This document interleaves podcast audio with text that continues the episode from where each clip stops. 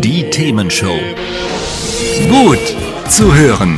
Gegen Langeweile. Herzlich willkommen beim Themenshow Podcast. Habt ihr uns schon abonniert? Wenn nicht, wird's Zeit. Ihr findet unseren Podcast auf podcast.themen-show.de. Und jetzt viel Spaß mit unserem heutigen Thema, das direkt aus unserer Radioshow stammt. Hier ist die Themenshow mit Christoph Rote und Carsten Meyer-Mumm. Herzlich willkommen. Wir sind mitten dabei, Nostradamus Radio. Wir, Nostradamus Radio, sehr schön. wir überlegen uns mögliche Thesen zu aktuellen Gegebenheiten und äh, ja, Themen, die es derzeit zu betrachten gibt. Ja, und jetzt muss man mal sagen, ähm, wir haben ja nicht nur nächstes Jahr, 2021 ist es, ne? Bundestagswahl, ist richtig, oder? Nächstes Jahr? Ja, muss ja. Äh, muss ja. Ja. Genau. Zwei, drei, vier Jahre, alle vier Jahre, klar, natürlich. Ja. Äh, sondern dieses Jahr wird ja auch in Hamburg gewählt. Richtig. Und da muss man ja sagen, gibt's dann ja einmal die, die Bundestrends, dann die lokalen Trends und äh, da ist es ja dann auch immer relativ spannend. Genau. Dann muss man dazu sagen, ähm, jetzt ist es in Hamburg ein bisschen anders als auf Bundesebene. Hier ist die SPD halt nach wie vor immer noch stark. Also historisch gesehen ist Hamburg immer rot. Ne? Also ja. das ist, äh, beziehungsweise mit einer Ausnahme, aber ansonsten eigentlich relativ viel rot. Und ähm, ja, die Frage ist halt, wie wird sich das jetzt auch äh, dieses Jahr entwickeln bei der nächsten ja, Bürgerschaftswahl? Ne?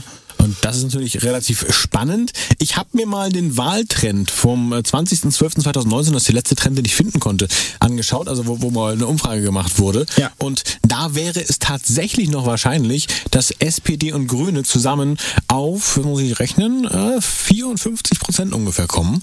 Ähm, die CDU wäre bei 15,2, Linke bei 12,4, AfD 7,3 und FDP 6,8. Also sprich, die Grünen profitieren ja durchaus von diesem starken Trend. Die SPD wäre aber hier in Hamburg noch echt stärker. Also das, das wäre der momentane Trend. Genau. Ja, mal gucken. Also ähm, die Frage ist halt, äh, also es ist ja auch so, dadurch, dass jetzt die SPD ja relativ lange auch wieder schon im Amt ist hier in Hamburg, wie geht das weiter, beziehungsweise was würde das auch für die Stadt bedeuten? Ne? Also ich sag mal so, auch hier, nochmal wieder referenziert auf unsere Sendung der letzten Monate, das Thema Verkehrspolitik hat uns ja hier in Hamburg auch schon durchaus bewegt. Oh, ja. ja. Ja, und das ist ja letztendlich die aktuelle Regierung und das ist halt auch SPD bezogen.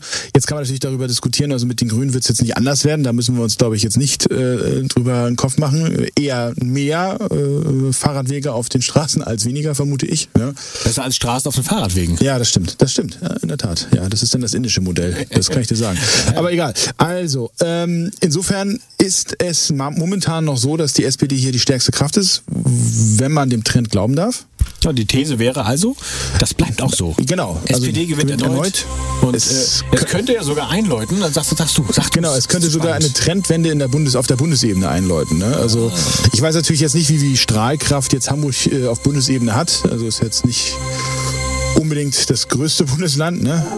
Aber äh, wäre natürlich auch nochmal eine Überlegung wert. Also denkbar zumindest. Meine persönliche Meinung, ich kann mir schon vorstellen, dass hier nochmal alles beim Alten bleibt, weil, äh, wie du sagst, SPD traditionell stark und wenn ich mir das in Hamburg so angucke, ich merke da natürlich punktuelle Unzufriedenheit, jetzt aber immer, ich merke da keine so grundsätzliche Unzufriedenheit in dem, was ich mitbekomme zumindest, aber auf Bundesebene, weil in einem Bundesland die SPD mal stärker geworden ist, die freuen sich und jubeln und werden bestimmt auch eine Menge dazu sagen. Aber ich glaube, die Strahlkraft ist da nicht so groß im Moment, weil da einfach ganz andere Bewegungen dahinter stecken. Ich meine, diese ganze GroKo-Geschichte, was wir eben besprochen haben, das ist, glaube ich, viel zu stark. Das der, der Eindruck, den die SPD auf Bundesebene macht, ich glaube nicht, dass das die Strahlkraft hat. Wirklich Man muss nicht. aber auch dazu sagen, und das ist natürlich auch noch ein Thema, dass dieser Wahltrend vom 20.12.2019 ist noch komplett ohne Wahlkampf. Ne? Also mhm. das ist sozusagen der neutrale und das ist letztendlich ja dann auch äh, der neutrale neutrale Trend. Äh, also Wahlkampf an der Stelle hat natürlich immer noch mal einen Einfluss auf die Verteilung der, der Prozente bzw. Sitze an der Stelle. Ähm, das muss man natürlich auch noch mal äh, da, da, dagegen halten bzw. auch noch mal dafür halten, je nachdem, wie man es jetzt sehen möchte.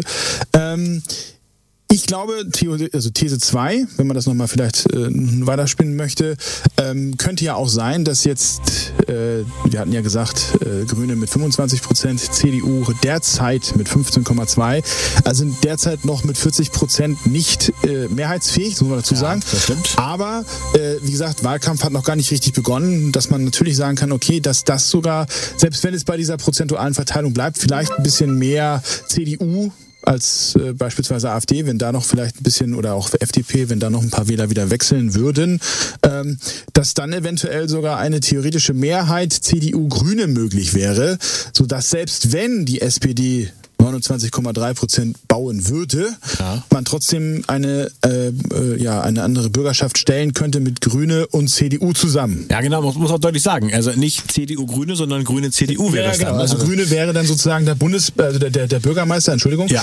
Ähm, und CDU wäre sozusagen der, der Juniorpartner an der Stelle. Wäre das nicht das baden-württembergische Modell so ein bisschen? Ja, das ist das Baden-Württembergische, ja genau, das ist das baden-württembergische Modell. Und das ist ja letztendlich auch das Modell, was, wenn man jetzt mal so ein bisschen aktuellen Wahltrends auf Bundesebene auch mal so ein bisschen ja, äh, verfolgt, mhm. was durchaus auch Bundesebene Charakter haben kann. Da ist halt allerdings die Frage, wer ist Junior und wer ist Senior. Da ist es dann ja. wahrscheinlich eher umgekehrt, aber eher hauchdünn. Und hier in Hamburg ist halt momentan noch ein relativ großer Abstand, was diesen, diese These aufgrund der aktuellen Prozentlage natürlich eher fragwürdig macht, aber wie gesagt, Wahlkampf ist noch gar nicht richtig angefangen. Ne? Das stimmt. Trotzdem, es wären, äh, SPD hat im Moment über 14 Prozent Vorsprung vor der CDU. Da müsste schon auf Wahlkampfebene ordentlich was passieren. Oder noch irgendein böser Einschlag, dass der Bürgermeister bei irgendwas äh, Porzellan klauen oder so ja, erwischt wird. Ne? Ja, ja, stimmt, stimmt. Das ist ja.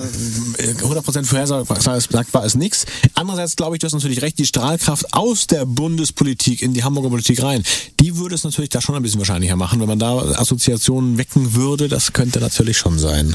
Genau. Ja.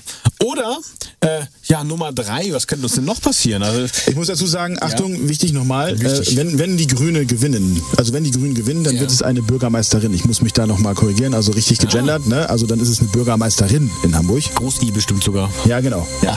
So, aber, aber Entschuldigung, machen wir weiter. These Nummer drei. These Nummer drei. Ste stell dir mal vor, die Wahlbeteiligung, die geht weiter zurück. Ich meine, das ist ja sowieso schon wählen, ist ja irgendwie mittlerweile offensichtlich langweilig. Und äh, wenn das weiter zurückgeht und die Randgruppen stärker werden, also was jetzt so hier noch am unteren Ende der Prognose ist. FDP, okay, ist jetzt noch nicht mal so ein richtig schlimmes ähm, Randparteichen, das kennt man ja schon ein bisschen länger, aber Linke mit 12,4 schon gar nicht so schwach und AfD könnten natürlich dann dazu gewinnen, weil da die Wähler ja wissen, okay, da muss ich was tun, damit die rankommen, während die SPD, Grüne, CDU, die sagen sich mittlerweile, ja, naja, meine Partei kommt doch eh irgendwie wieder rein. Ist natürlich so eine gewisse Gefahr und äh, wer nicht gern wählen mag, wenn es dann gerade regnet, stürmt und schneit am Wahltag, dann, äh, na gut, schneit vielleicht um die Zeit nicht mehr.